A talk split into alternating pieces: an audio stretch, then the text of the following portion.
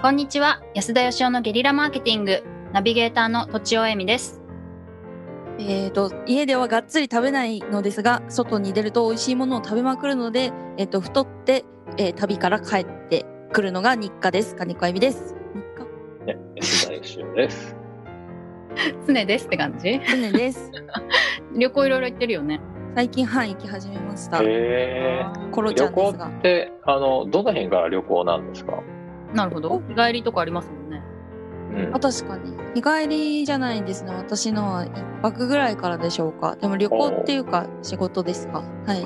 日帰りは旅行ではないと。えでも遠出したら旅行になるのか なかもなんか踊り子号とかに乗ったら旅行な感じするよあへーー乗りたいです。 ねはい僕大阪出身じゃないですか。はい、で遠くに行きたかったんですよね。大阪の堺というところ出身だけど全然そのこれっぽっちも好きじゃなかったんですよ。で東京には結構こうあの憧れがありましてですね。んそういう意味ではあのもう東京に住んでる時間の方が長いんですけど長い長い旅行に今来てる途中とも言えるわけじゃないですうか。わなるほどロマンチッうクわロマンチックそうグいうッ意と味くるかなるほどね、ねそういうのはありますよね。なるほどね、はい良いですねはいはい、では今日の、えー、とちお先生からはのいす東ご京いに質お問住を、まいのとちおさんから質はい問をさせていただきます。はい、えーっと、買い、物の買い方なんですけども、よくはいあのー、事業とかのか買うお金の使い方みたいなやつことは安田さん、安田さんお話しされると思うんですけど、まあ、それ以外の、こうもうちょっとプライベートの方ですね。私結構最近節約が楽しくなっていて、なんかこう欲しいものを掘って欲しいと思っても、ひとまずなんか寝かせてると、こう何も買わないで済むみたいなことが多いんですけど、そうすると、あれ何に使ったらいいんだろうみたいな、その買う基準が分かんなくなっちゃってるんですよねほう。例えば5万円のものが欲しいと思って、全然我慢できるんだけど、でもなんか欲しいのものに任せて買った方がいいんじゃないかみたいな、どうやってそのちょっとえいやっていう買い物をするかっていう。で安田さんはこう懐中電灯とかです ね、毛線ゴッケとかですね、そういうのにこう、はい好きなものにちゃんとこう上手に使ってる。でもそんなに無駄遣いをしてる印象もないので浪費してるっていう印象はないのでなんかどうやってお金をプライベートなお金を使ってるのかな、どういう基準を設けてるのかなっていうのを聞いてみたいなと思いました。うーんいやあのプライベートに関しては全く真逆で今おっしゃったことと、投資的発想の買い物は一切しないです。そうですねそれでその好き好きなものに使うとしてもどういう基準で使うのかな、えー、とだからそのなんて言うんでしょう土地を買うとかなんか値上がりしそうなもんはまず買わないですねなんか、はい浪費と割り切って買う感じですかね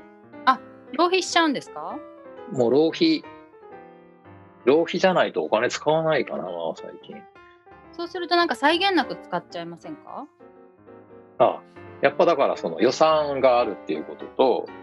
あとはあの物が増えていくのがやっぱ嫌でそうですよね。あの土地をさんが物を買わなくなって快適になったっていう気持ちはよくわかるんですよねはい、あのある年齢までは物が買えることとか物が増えていくことが嬉しかったんですけどはいなんか非常にそれが不愉快な感じになってきてあわかりますその物ををなんかあんま買わなくなった自分とかなんか家から物がなくなっていく環境とかがとっても心地がよくってうんうんだからあの何かを買う時には必ずそれ以上のものを捨てるっていうマイルールでそうすると買えば買うほど減っていって最後なくなるんじゃないかなと思ってですね。なるほどね。それすげえ以上っていうのは大きさのことですか？えー、と大きさとは限らないですね個数とか服だったら1着買ったら2着捨てるとか、はいはい。はい、で毛線ゴケの代わりに何をしてたんです4 5系結構いろいろ捨てましたよなんか持ってた星趣味的なもので貯めてたもんとかか？何かな、えうん、カバンとかえーー。でもそあとれ本とか漫画とか全部捨てましたねえーでもそうすると自分にとって価値の高いものにどんどん入れ替わっていくっていうことですよね。どうなんでしょうねより無駄なものになっていいんじゃないですかあのどちらかというと結構金銭的に価値のあるものとか買った時の値段が高かったものとかそれとかなんか本とかねもう読まないんだけどすごいいいことが書いてあった本とかはどっかで役に立つかもしれないとかうんさすがに捨てるのはもったいないみたいなのでたくさん置いてあったんですけどはいそういう選び方がなくなってお金いくら払ったかとか高いかどうかとか役に立つかどうかっていうのを一切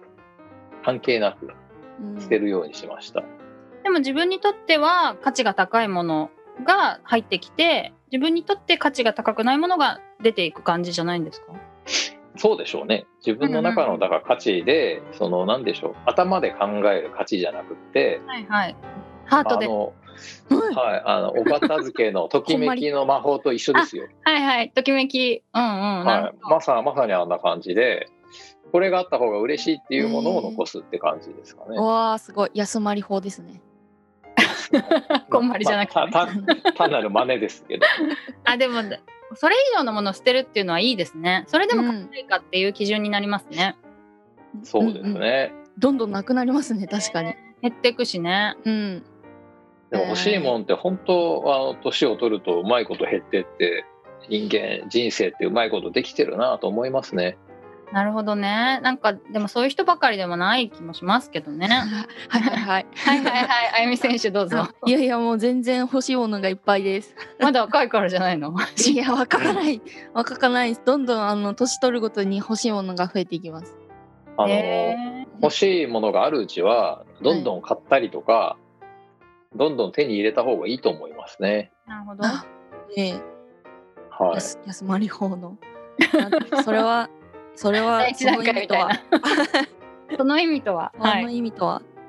なんかやっぱりこうそれが人生なんじゃないですか欲しいものをいろいろ手に入れてみて、うんあ結局はなんかそういうもんじゃなかったんだな俺が欲しかったのはみたいなところに行き着くって、あの幸せの青い鳥が実は家にいたっていう話あるじゃないですか、はい。うんあれをスタート時点からねあの達観した子供がね芦田愛菜ちゃんみたいに、いやもう家から出る必要なんかございませんと。もうここにいるんですなんて言ったら人生始まらないわけで、ああ間違いあない。のだから人生はやっぱりこうそういうものを探す旅であってでうん結局そう無駄に何十年もかけてあっち行ったりこっち行ったりしながら結局すぐ近くにあって、だってスティーブ・ジョブズだって言ってたじゃないですか死んだ時に。うん結局あの自分は社会的な成功もお金もあらゆるものを手に入れたけど、うんなんか幸せな時間ってそうじゃなかったみたいなうん家族家族と一緒に過ごせばよかったみたいなですねなんかマジだね。あのスティーブ・ジョブズでさえもそうなのわけですからなるほど。でもだからと道半ばだまいだってはい。だからといって最初からそれが全てなんだよって言ってあの、やりたいこととかえそんなのはどうでもいいんだとか言ってずっと家族といる時間を過ごしてたらうん。最高に幸せかっていうとそういうものでもない気がします。うんう確ん。かに。体験しないとやっぱりそのそこまでにいかつ行き着かないですもんねやっぱりね。ややっぱり無駄を体験して本当に無駄じゃないものは何かっていうのにちょっとでもこう近づいていくっていうことのそのプロセス自体が人生の価値だと思いますけどなるほどめっちゃしてるなるほどめっちゃしてるから大丈夫だ私 大丈夫ですよ。はい、だあーからもう間違いな正い正解の人生 をこれが正解だって生きることがあの人生の正解ではないってことですよね。しかも誰かが決めた正解みたいな感じですもんね。そうですよ、うんうん。確かにね。確かにはねい。無駄な無駄なことをやることが正解なんですよきっと。うんあなるほど。私もいっぱい失敗してきたしな洋服とか。今こうねあのシンプルな感じになるまでは。えー、今も継続中ですかホワイトブラックは。ブラックホワイト は逆や。け継続中ですよ。白と黒しか着ないですね。なるへはいー。あそれは最近なんですか。 3年ぐらいですね。ううーんんだから収録の最初の頃はこの番組の、えっともうちょっと色色を着てたと思います。ほど。あ赤とかへね、ー着てた？うん着てた気がします。そうです。その途中からぐらいですね。はい。うんなるほどね。派手な頃にあのお会いしてみたかった ですね、一度ね。いつもそういうこと言うんですよね。安田さん もっとツンツンしてる頃に出会いたかったとか。